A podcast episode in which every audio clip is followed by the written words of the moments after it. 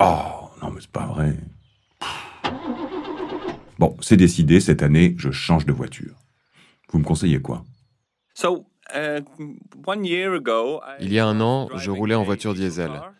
Uh, J'étais loin d'imaginer que je changerais pour une électrique, mais j'ai franchi le pas il y a six mois. J'ai mon permis, mais je n'ai pas de voiture. Je n'ai jamais eu de voiture. Ma priorité, c'est de prendre les transports en commun, le vélo et surtout mon grand ami qu'est le train.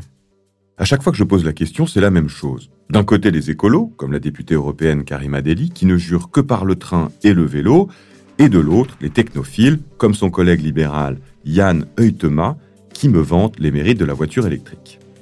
Il faut garder à l'esprit que pour beaucoup de gens, les déplacements en voiture sont très importants. Je veux faire en sorte qu'ils soient accessibles. Comment se déplacer au quotidien sans aggraver la crise écologique?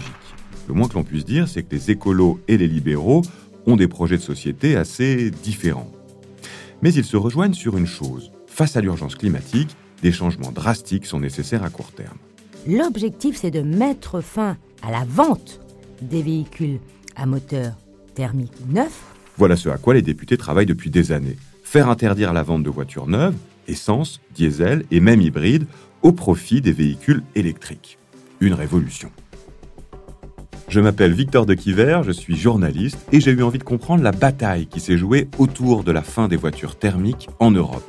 Revivons ensemble les heures décisives qui ont mené à ce basculement historique.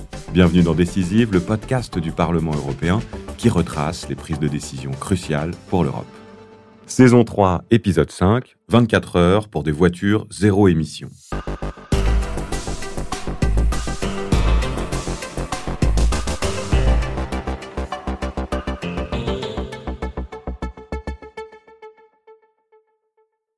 En mai 2014, Karima Deli est réélue députée européenne sur la liste Europe Écologie Les Verts. Au Parlement, elle rejoint la commission du transport et du tourisme pour promouvoir des mobilités urbaines durables. La députée s'attelle donc à la rédaction d'un rapport. Et dans ce rapport, tout de suite me vient une idée, c'est il faut mettre fin au diesel. Donc j'écris un paragraphe qui dira en 2015, il faut sortir du diesel. Mais qu'est-ce que je n'avais pas fait? Mettre fin au diesel? Le carburant qui fait rouler plus de 6 Français sur 10 L'idée paraît folle. L'industrie automobile emploie plus de 13 millions de personnes en Europe. C'est une fierté et on ne s'y attaque pas comme ça. J'avais vu plein d'eurodéputés qui m'avaient dit qu'il fallait que je retire ce paragraphe. J'étais euh, presque convoqué par des commissaires européens pour me dire d'être plus sage. Vous l'imaginez, le paragraphe de Karima Deli provoque des réactions de toutes parts. Mais au même moment, une révélation fracassante va changer la donne. Bonsoir. Quand Das Auto triche, les Volkswagen diesel polluent plus que permis aux États-Unis. Le géant allemand de l'automobile reconnaît avoir mis au point un logiciel pour tromper les tests anti-pollution. Il risque des milliards de dollars d'amende et une image sérieusement écornée. Et vous entendrez les associations écologistes françaises scandalisées. Le Dieselgate va avoir l'effet d'une déflagration politique extraordinaire on va découvrir que des constructeurs automobiles ont triché, ont menti, et cet épisode va durablement s'installer, notamment sur une volonté de changement. Les années suivantes sont effectivement marquées par cette affaire. Karima Deli est réélue députée en 2019, elle devient même présidente de la commission transport. L'urgence climatique occupe de plus en plus de place dans les débats, les rapports du GIEC, les jeunes en grève pour le climat, autant de cris d'alerte que les décideurs ne peuvent plus ignorer. En 2015, l'Union européenne signe l'accord de Paris pour le climat, puis s'engage à réduire ses émissions de CO2 de 55% d'ici 2030. Cette histoire, vous la connaissez, je vous l'ai déjà racontée dans un épisode précédent. Mais une fois que tous ces engagements sont pris, se pose la question de leur application. Fin 2021, la Commission européenne met 12 lois sur la table. Sur les 12 propositions législatives, un des grands textes, c'est ce texte fin à la vente des véhicules thermiques pour 2035. Ce pourquoi Karima Deli s'est battu dix ans plus tôt pourrait-il devenir une réalité?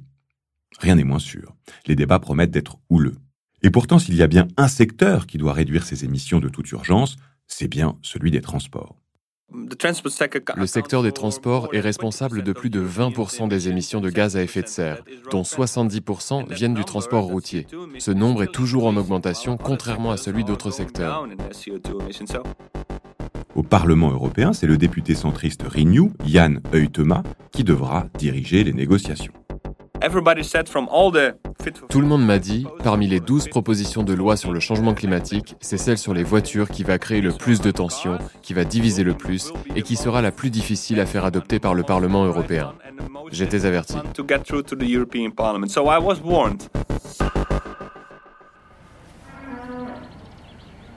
Décembre 2021.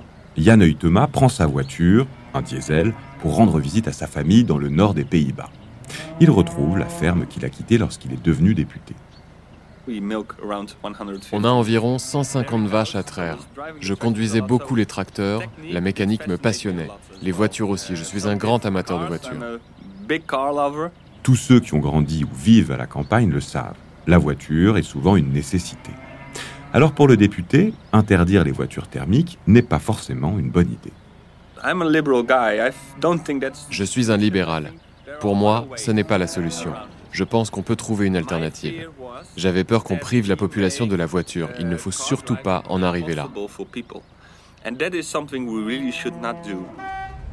Mais de retour à Bruxelles, début 2022, Yann Huytema rencontre les représentants du secteur automobile, les associations de consommateurs, des ONG. Et toutes ces discussions le font totalement changer d'avis. L'idée n'est pas si mauvaise. Donner un horizon prévisible aux investisseurs et décider qu'à partir de 2035, seules des voitures non polluantes pourront entrer sur le marché européen. Par exemple, des voitures électriques.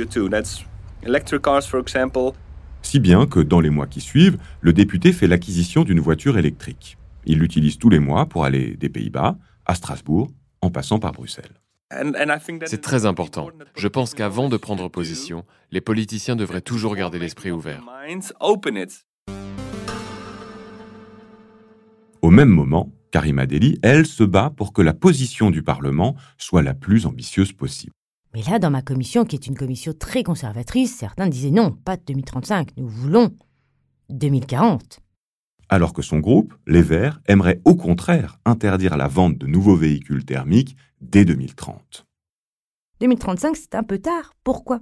Parce que les voitures roulant en moyenne pendant 15 ans, on voit bien que les véhicules qui sont commercialisés en 2035 bah, seront encore sur les routes en 2050. Donc, nous, on réclamait tout de suite eh ben, 2030. Les discussions vont bon train et il faut faire des compromis. Malheureusement, on a perdu cet objectif euh, contraignant, un peu ambitieux, certes, mais là aussi, nous avons par ailleurs rappelé à ne pas récompenser les hybrides qui, eux, restent justement dans les énergies fossiles et il faut sortir des fossiles. Finalement, la plupart des groupes politiques se mettent d'accord sur la date butoir de 2035. Mais certains députés font de la résistance sur l'objectif, notamment ceux du PPE. Ce groupe de droite est celui qui compte le plus de députés au Parlement. Plutôt que d'interdire totalement la vente de véhicules thermiques à cette date, il préférerait la réduire à 90%. Pour Yann Huytema, se passer de leur voix lors du vote final est un risque qu'il n'est pas prêt à prendre. Donc naturellement, on a commencé à débattre avec d'autres politiciens et des collègues du Parlement européen. C'était très partagé, je dirais 50-50. Il faut décarboner mais il faut des objectifs qui soient réalistes. IE proposait en fait 100%. Hein, un objectif de 100% d'obligation de commercialiser des véhicules zéro émission. Nous, on a proposé dans notre groupe 90%. Pour quelle raison? On, on, voulait en fait laisser une marge de 10% aux constructeurs automobiles pour s'adapter. Et puis ensuite, il y a une question sociale. 240 000 emplois directs sont concernés par la filière automobile. 100 000 sont menacés. Dans les médias, la députée européenne de droite Agnès Evrin prend fermement position contre la fin des moteurs thermiques. Avec ses collègues du PPE, ils mettent en avant la question sociale. Cette décision pourrait accélérer la destruction de centaines de milliers d'emplois en France et en Europe.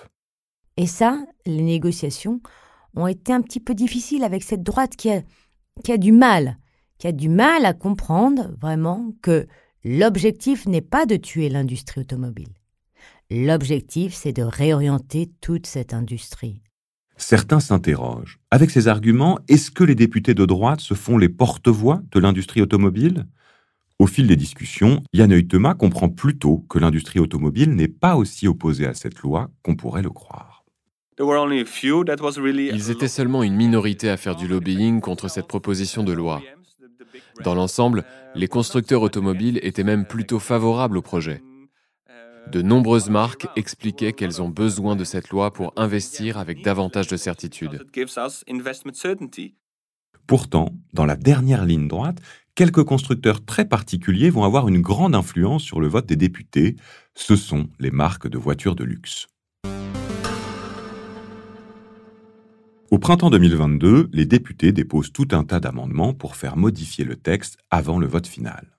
Et on a découvert des amendements qui ont pu faire sourire dans la presse, mais qui ne nous ont pas fait sourire. On l'appelle le fameux amendement Ferrari.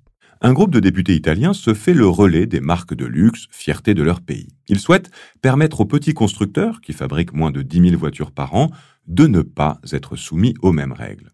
Leur moteur nécessite des technologies très spécifiques, de haute performance et donc plus de temps. Pas d'objectif intermédiaire en 2030 et un an supplémentaire pour passer au tout électrique. Quant aux fabricants qui produisent moins de 1000 véhicules par an, comme c'est le cas de Bugatti par exemple, ils seraient totalement exemptés d'appliquer la nouvelle réglementation. Certains voulaient que les petits constructeurs bénéficient d'une dérogation jusqu'à 2050, par exemple. C'était hors de question. Pourquoi ces voitures devraient-elles rester polluantes? J'étais sur le coup très furieuse, parce que je crois que lorsqu'on prend un texte législatif, nous ne pouvons pas faire des exceptions. Et pourtant, face au soutien de députés de droite comme de gauche, Yann Huytema est obligé d'accepter l'amendement. D'une certaine manière, c'était une forme de compromis. J'étais prêt à l'accepter. 8 juin 2022. C'est le grand jour pour Yann Huytema. Le texte qu'il prépare depuis des mois va être voté en séance plénière. Je me doutais que ce serait serré, surtout en sachant que la droite ne soutiendrait pas le texte. Ces derniers jours, Yann Huytema a passé de longues heures à tenter de convaincre des députés, un par un, en tête à tête. Et ce 8 juin au matin, les premiers votes n'annoncent rien de bon.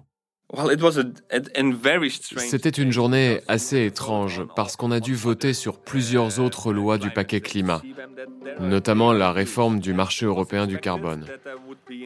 On s'attendait à une large majorité en faveur de cette proposition, puis à l'issue du vote, elle a été rejetée.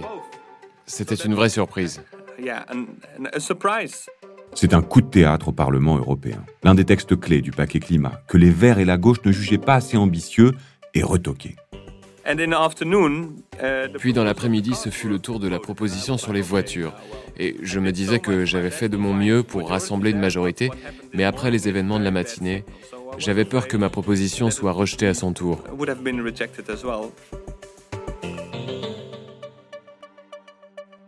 Les députés sont appelés à voter et finalement, le résultat est clair. 339 voix pour, 249 contre, 24 abstentions le texte prévoyant la fin des voitures thermiques en 2035 est adopté.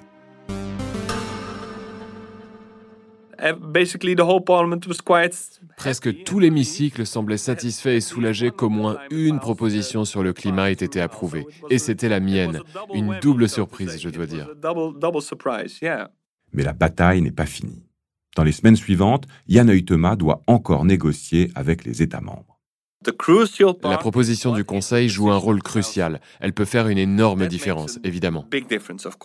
Et c'est là où nous avons eu très peur, parce que les chefs d'État, vous savez, les États membres ont parfois double langage. C'est-à-dire que sur des plateaux de télé, ils peuvent dire oui, c'est super cette législation, mais lorsqu'ils sont à huis clos dans le trilogue, ils votent et poussent l'inverse de ce qu'ils disent. La date de 2035 n'est pas remise en cause par les États. Mais ceux qui disposent d'une industrie automobile importante restent frileux. C'est ainsi que l'Allemagne demande à ce qu'on laisse une chance aux e-carburants, des carburants de synthèse qui ont un bilan carbone neutre. Bien que les recherches soient peu concluantes aujourd'hui, la demande est acceptée. On introduit une clause de revoyure pour 2026, pour voir si, à cette date, les progrès technologiques réalisés permettent d'autoriser ces carburants de synthèse. Le commissaire Thierry Breton et le gouvernement français en font une interprétation beaucoup plus large. Cette clause de revoyure permettrait même de repousser l'échéance de 2035 si elle ne paraît pas tenable dans trois ans. Et là, c'est très bizarre, parce que tous les constructeurs automobiles disent Ben non, nous avons une feuille de route pour 2035, nous n'allons pas revoir nos échéances en 2026.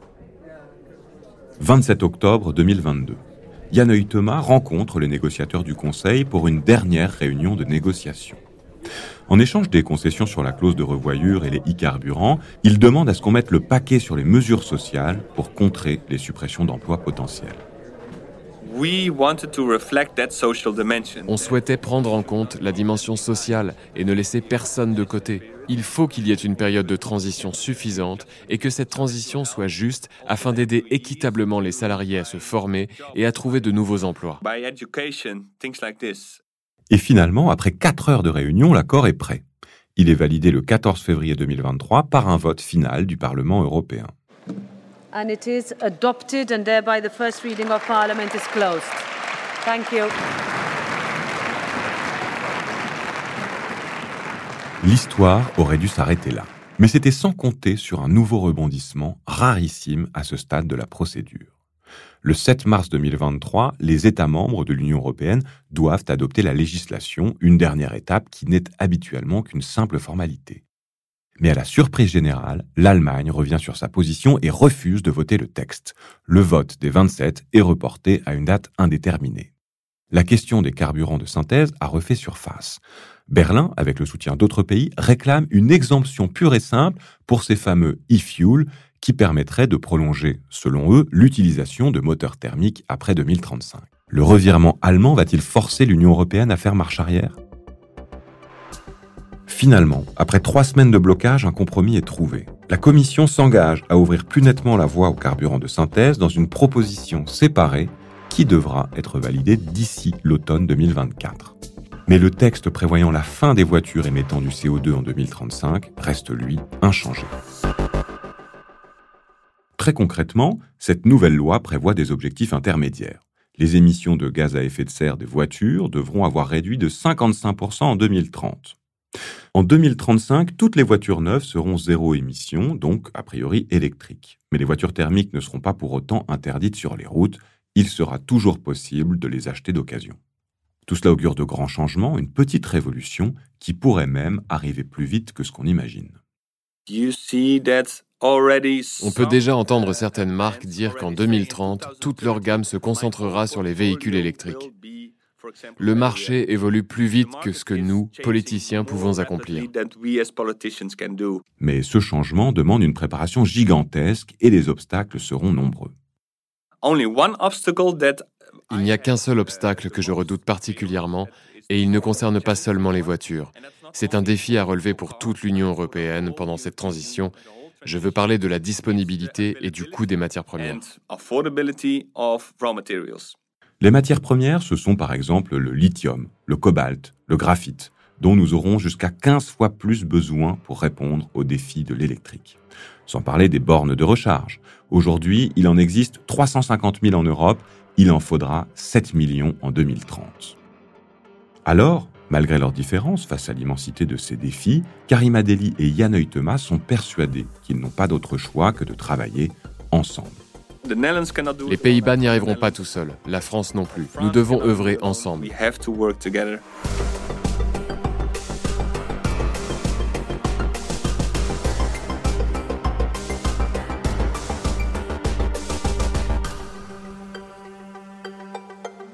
Décisive, un podcast produit par Bababam pour le Bureau en France du Parlement européen, coécrit avec Quentin Tonneau et présenté par Victor de Quiver.